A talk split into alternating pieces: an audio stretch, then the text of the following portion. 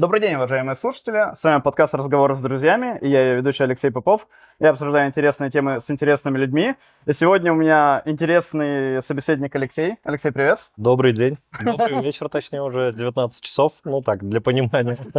Да, сейчас 7 часов вечера.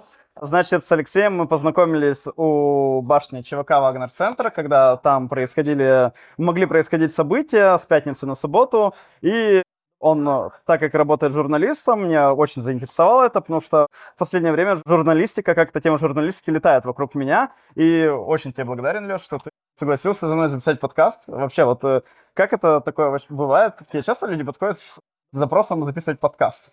Слушай, если мы берем вот конкретно наше знакомство тогда спонтанное, по-моему, я подошел к вам да, изначально. Да. Я спросил, по работе вы здесь или нет, потому что обычно я подхожу к коллегам и пытаюсь сориентироваться в том, что вообще происходит. Вот, вы сказали, насколько я помню, нет, но у нас завязался разговор, и вот мы пришли к этому подкасту.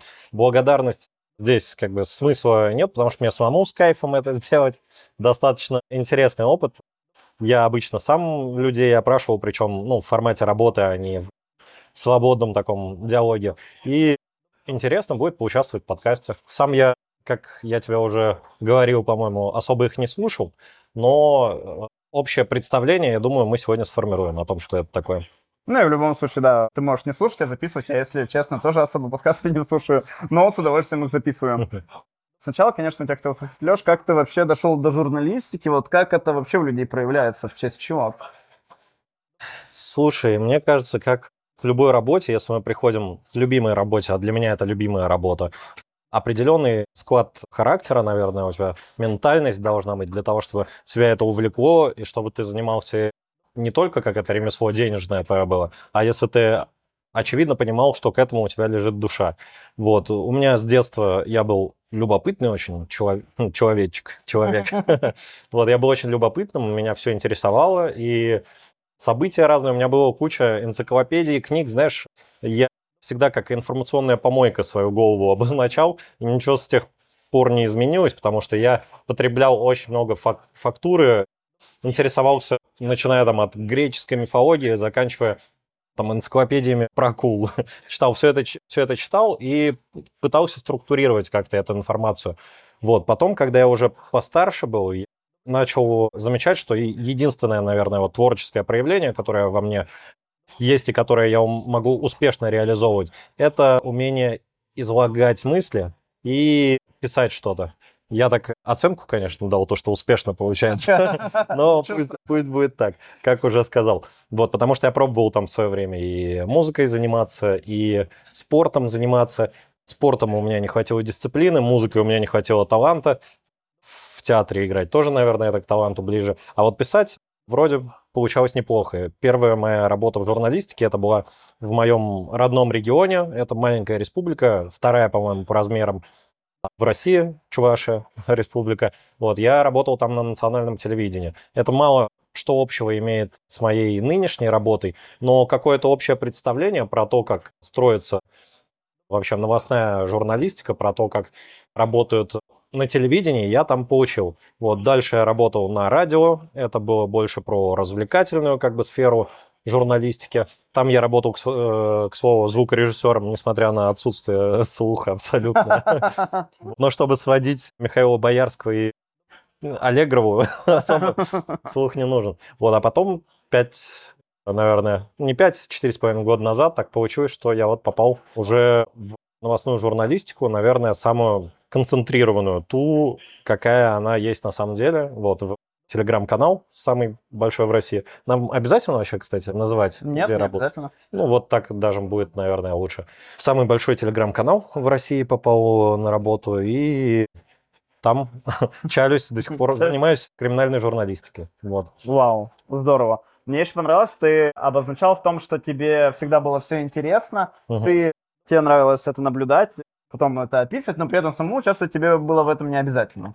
Даже не, не обязательно, а по возможности мне не хотелось в этом участвовать, потому что мне нравились а, такие стрессовые истории какие-то, моменты.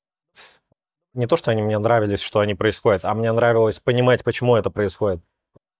Истории маньяков разных, криминальные какие-то истории, бандитов истории и прочее. Мне все это очень интриговало. Война, опять же, тоже меня это интриговало. Мне нравилось про это читать. Нравилось не на уровне каких-то первобытных эмоций, то, что о, кайф, а нравилось как будто, ну, это какую-то глубину в себе несет, нечто наше животное, знаешь, что мы mm-hmm. можем осознать через вот созерцание со стороны как раз, не будучи участником всего этого. Потому что участником мне оказаться не хотелось. Поэтому, опять же, органично я себя чувствую именно вот в роли наблюдателя с самого детства.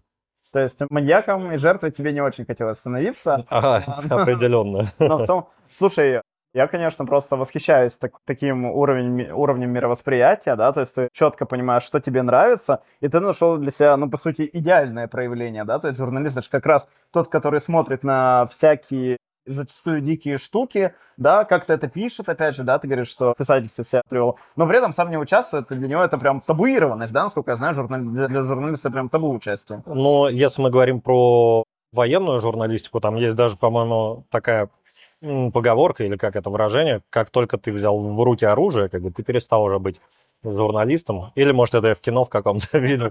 Но это не суть. А насчет э, участника событий, нет, ты на самом деле бывает э, оказываешься, но уже в какой-то сформировавшейся ситуации. Опять же, мы можем уже поговорить про гонза журналистику. Гонза журналистика, она вообще предусматривает под собой непосредственное участие. Ты пишешь о том, в чем ты принимаешь участие. А, я понял. Это как, ну, самый такой попсовый пример, это, наверное, Кантор Томпсон, «Страх и ненависть в Лас-Вегасе», чувак, написавший, вот, он э, представитель этой журналистики. Начинал он, если я не ошибаюсь, с политической журналистики. Либо это уже когда он в зрелом возрасте писал про это. Он принимал непосредственное участие как бы в во время политической гонки. Он был внутри всего этого. И он писал про свою рефлексию, о том, как он это видит, про то, как он к этому относится. И это предусматривает участие журналиста. Вот э, просто я тебе немножко а. этот разъяснил то, что бывают разные формы проявления. Ну и для слушателей, да, в том да. числе. Слушай, спасибо. Мне, наверное, такой подход более близкий. Мне, наоборот, зачастую тяжело оставаться в стороне. Вот буквально недавно был музыкальный конкурс среди органистов. Знаешь, варган такой музыкальный инструмент, в основном, угу. как вот...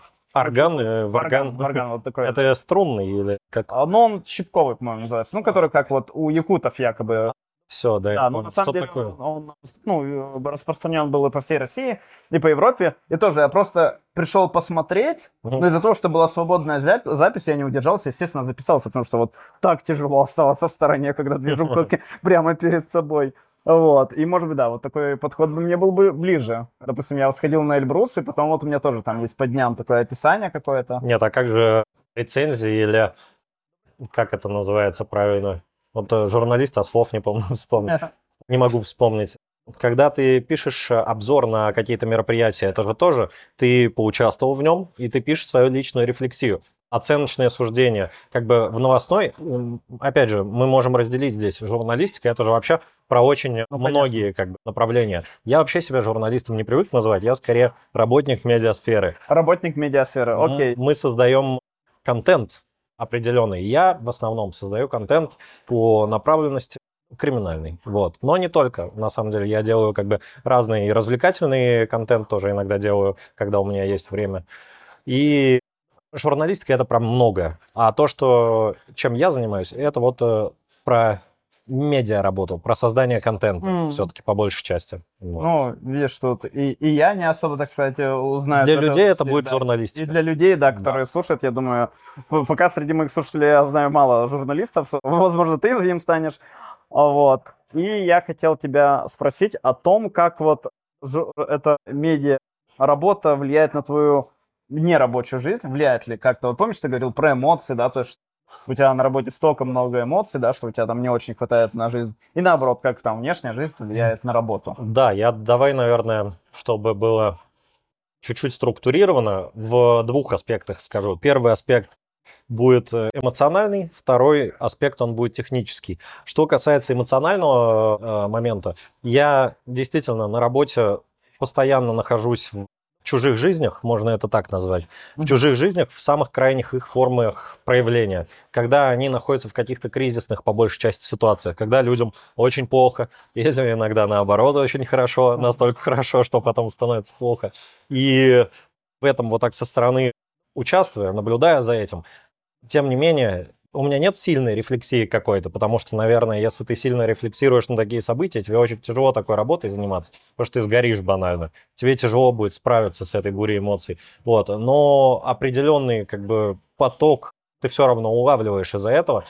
Ты насыщаешься эмоциями. В своей жизни уже события, которые происходят, такие рядовые, бытовые, типа там поход э, с друзьями на шашлыки, там, я не знаю, что-то такое обыденное, оно для тебя не приносит таких эмоций, потому что ты понимаешь, а вот тут у людей такое это было, как бы в своей работе. Ты еще днем это наблюдал, вечером ты пошел с друзьями тусоваться, но в голове оно все равно осталось. То есть ощущение такой пресности, да, такое э, Возможно. Снижение сочности и насыщенности, да, то есть как бы обычная нерабочая жизнь может тебе давать меньше красок просто из-за того, что у тебя есть такой большой концентрированный. Возможно, я может быть, до конца честно сам себе на это не отвечаю, но мне кажется, оно присутствует. Несмотря на то, что я стараюсь всегда помнить про то, что это как бы работа – это работа, мне кажется, определенный отпечаток оно все равно накладывает. И, наверное, я чуть эмоционально отупеваю остальным событиям, которые происходят у меня в жизни. Вот. Про техническую составляющую, если я, возможно, что-то забыл про эмоциональную, чтобы Ну сказать, я что дополню. Но про технические моменты я, наверное, хорошо очень понимаю, как у нас работают какие-то общественные стру- взаимодействия в целом. Если начинать типа с конкретики про криминал, там я, наверное, знаю досконально, как что у нас происходит, потому что я это наблюдаю каждый день, понимаю, кто совершает, что совершает, почему совершает зачастую. Портрет общей там преступности, портрет общей маргинальности у нас в обществе, портрет, э, а, в общем, полностью вот понимание того, как это работает, и того, почему, наверное, это происходит, оно есть. И технически формируется у тебя осторожность по жизни. Раньше Ага. я очень авантюрная натура был. Я там, путешествовал автостопом, ездил на футбол, участвовал, ну, типа, занимался разными веселыми вещами, так скажем. Я не задумывался ни разу о том, к чему может это привести. Сейчас, работая вот последние там 4-5 лет в этой сфере, из-за того, что я постоянно это наблюдаю, я очень осторожен стал. Я теперь каждый раз задумываюсь о том, когда начинается какая-то ситуация, даже если я ее вижу со стороны, я очень практичен, стал очень э, рассудителен, так скажем. Но зато в целом есть понимание, как из этих ситуаций лучше выйти, для того, чтобы с наименьшими потерями оказаться. Вот. Ну, ну и- Понятно и- объяснил, о чем и- я? и живым, да? И живым. Слушай, не, мне кажется, я тебя понял. То есть, как бы из-за того, что ты видишь, какие ситуации, в принципе, в мире есть, это, Да. опять же, абсолютно естественным путем, да, вызывает в тебе ощущение, что нужно быть поаккуратнее. Даже это- нормально. даже это достаточно не только в глобальном в чем-то, в мировом, а я встаю около дороги, когда переходить ее собираюсь, чуть дальше от места, где может вылететь автомобиль Потому на толпу что, да. пешеход. Да, потому что я вижу это постоянно, как оно происходит. Может быть, это деградация профессиональная, но я пусть оно лучше будет так. Я зато я себя чуть-чуть Ну, обезопашу. профессиональная деформация, да, такая. Слушай, я думаю, это естественно, приведу аналогию, когда, знаешь, ты едешь на автомобиле по дороге, и ты видишь одну аварию, вторую аварию, третью аварию, прям не хочется жать педаль газа, ты такой, да я никуда и не тороплюсь, в принципе, я Да. думаю, типа такого. Но только помножь это еще на то, что ты видишь не только вот те аварии, которые ты мимо проехал, а ты видишь вообще все аварии, которые происходят у вас в регионе. И да. Ну, Слушай, а как ты думаешь, вот насколько отлична жизнь вот такого человека медиа структуры, да, ну, журналистики давай, да, скажем, от обычного человека, мне кажется, это прям специфическое, да?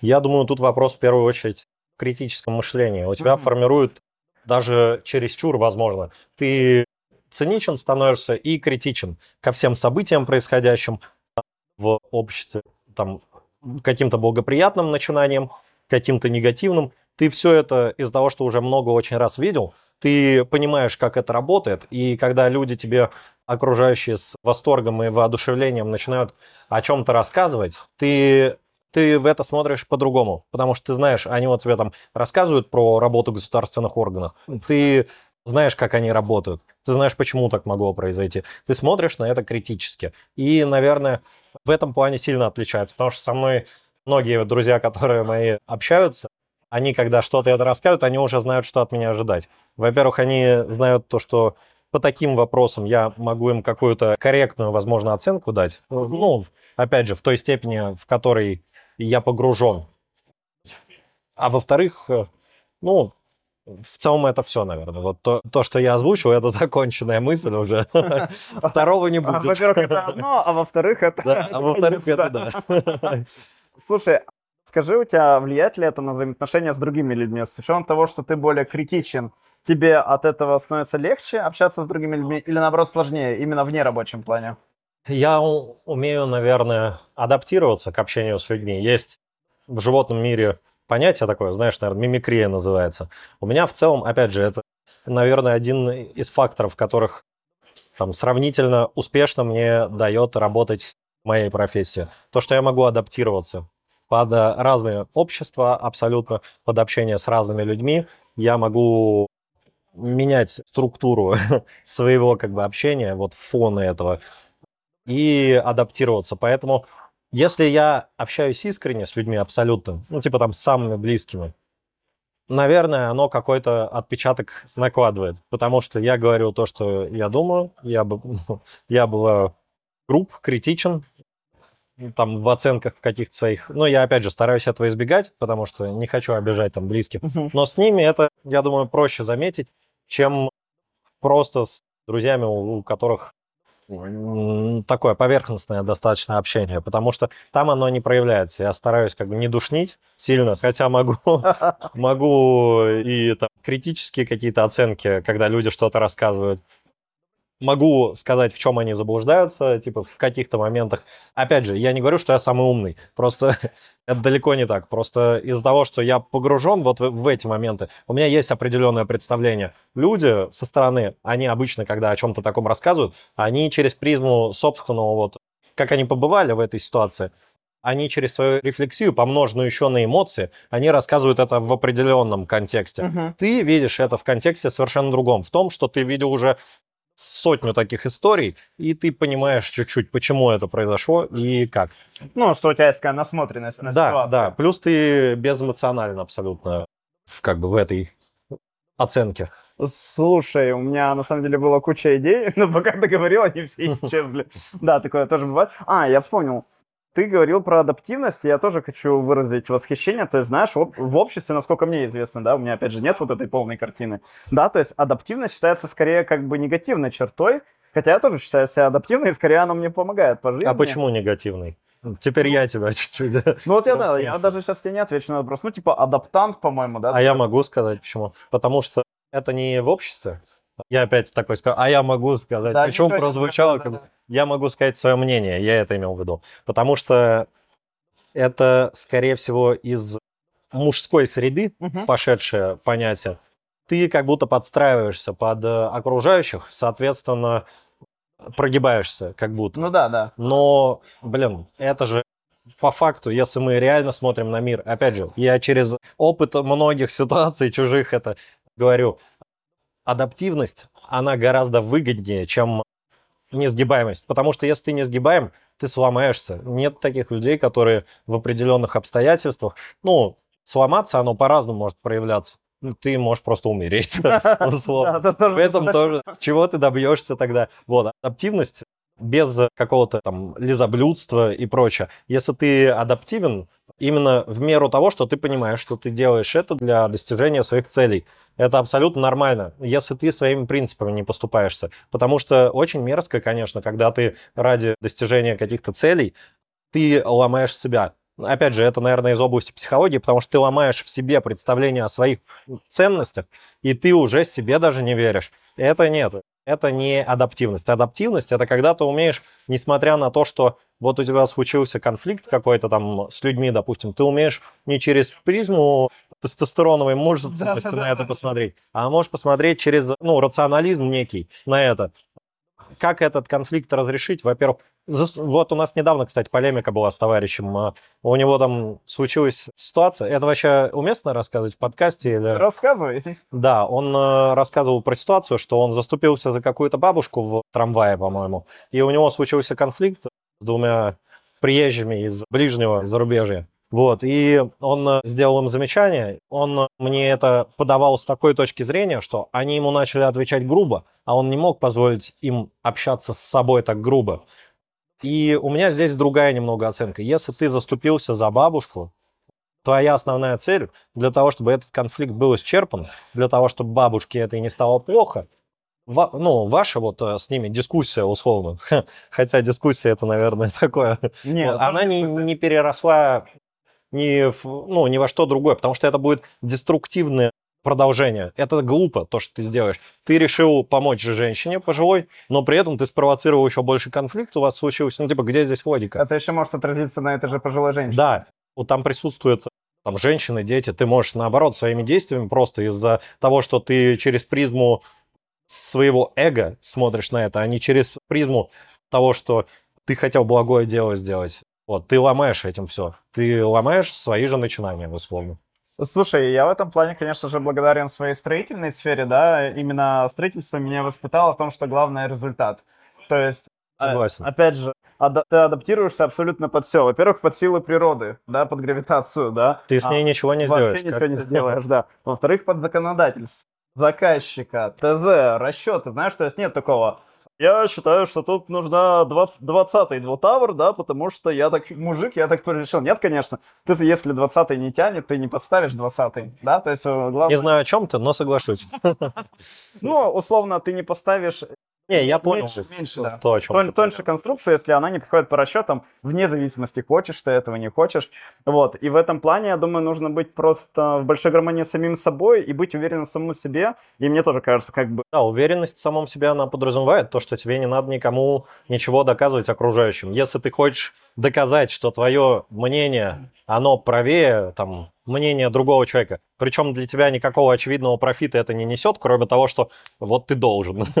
Это значит, ты как раз-таки не уверен в себе. Ты у тебя есть, возможно, какие-то комплексы, не знаю, как это еще назвать, что тебе надо доказывать окружающим. Несмотря на то, что никакой выгоды для себя ты с этого не несешь, тебе надо это, это глупо.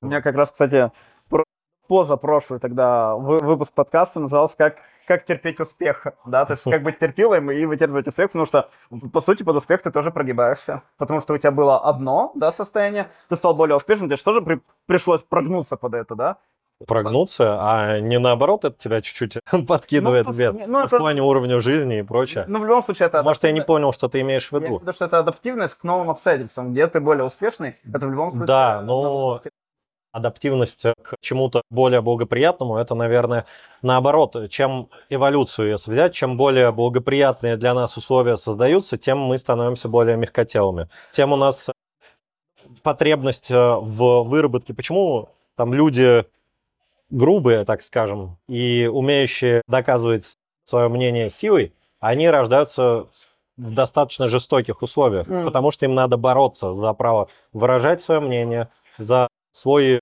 кусок там условно и прочее. Также тут ты типа становишься успешен, у тебя пропадает потребность в том, чтобы адаптироваться, вырабатывать в себе какие-то качества конкурентные, так скажем. Uh-huh. Вот. Но опять же, смотря какие у тебя амбиции. Если типа ты достиг успеха, но ты не удовлетворил свои амбиции, конечно, у тебя никуда не пропадет. Ты будешь дальше пахать и расширять пределы своих возможностей. Если же ты какое-то удовлетворение вот своим успехом заимел, так скажем, наверное, ты расслабишься. Ну, тут все зависит, да, видать, от типа личности, на самом деле, на разных людей по-разному влияет. Ну, от амбиций, как мне кажется. Типа, либо ты вот удовлетворился тем, что ты умеешь, имеешь в этом успехе, Короче, да. Да. Это опять как да, я думаю, сейчас будет про второе. Я думаю, да, что это следующий выпуск подкаста какой-нибудь будет. А знаешь, Леш, у нас время подходит к концу. Я бы тебя хотел спросить, вот люди, которые не очень понимают про свои качества и которые не очень знают, работают ли они на том месте, что бы ты им пожелал, как человек, который, ну, явно с работой на одной волне, в одной душе, вот. Что бы ты пожелал людям, у которых нет такого? Ну, я, знаешь, пример, наверное, я не люблю так со стороны людям советовать, о которых я ничего не знаю, но я не могу им советовать, потому что они по-другому рефлексируют на эти ситуации. Я могу просто свой пример привести, и, может быть, кто-то полезное в этом что-то почерпнет. Я раньше занимался другой работой. Ну, я служил, был военным по контракту, и когда у меня подходил там срок службы к концу, у меня на самом деле была некая опаска из-за того, что я думал, смогу ли я найти себе работу по душе. Потому что там там мне не то, что нравилось, но мне было неплохо. Уж думать не надо особо. За меня уже подумали. Ну, это шутка. Не, не в этом бонусы были. Работа, на самом деле, была по-своему интересная, ну, типа, армейская. Плюс она тоже много нового, типа, оттуда почерпывал. Короче, это было не скучно. Вот. И я боялся, смогу ли я найти что-то подходящее. Но по итогу я задался этим вопросом для себя. Удовлетворен ли я тем, что я делаю, и объективно нахожусь ли я на том месте, на котором мне нравится. Я понял, что нет. Я просто минимум какой-то свой тогда потребности удовлетворял, но дальше за это я не смотрел. Поэтому я решил уволиться и после этого ни разу об этом не пожалел. Я годик поболтался, конечно, типа искал место, где мне понравится работать. Но когда я нашел свою работу, я понял, что это оно. Потому что сейчас нет ни дня в моей работе, когда я без интереса этим э, занимаюсь. Мне даже просыпаться легче. Все равно, конечно, тяжеловато бывает, но когда я просыпаюсь и вспоминаю то, что обязательно сегодня, скорее всего, что-нибудь интересное будет в моем дне. Я обязательно кайфану от чего-то, я просыпаюсь и не заставляю себя работать. Вот когда этот момент, он уловился у вас, это, наверное, на своем месте находитесь. Потому что вы не работаете, у вас есть ремесло, то чем в жизни вам с кайфом заниматься, как бы это самое главное. Да, я согласен с Алексеем, и я пожелал бы, уважаемые слушатели, вам того, чтобы не бояться пробовать. Пробовать, и не обязательно же вам бросать работу, которая у вас есть, устраиваться на другую, испытательный срок, три месяца там и пробовать. Вы можете по чуть-чуть, я думаю, попробовать себя в разных ремеслах, так сказать. Даже да? как хобби, да. Да, можно пофотографировать, чтобы подумать фотограф. Можно взять интервью у своих родных. Можно съездить на какое-нибудь происшествие, да, попробовать написать статью и так далее. Это ничто вам не запрещает. Вот, и главное, брать ответственность за свою жизнь в свои руки и всю жизнь в свои руки, и тогда я уверен, что вы добьетесь счастья. А если не добьетесь, то хотя бы попробуйте. Это, это уже больше, чем, чем есть у многих. Не будет прокрастинации. Да. Так что большое спасибо тебе, Леш, что пришел. И тебе, Алексей. Да. Уважаемые слушатели, спасибо, что слушали нас. Всем пока.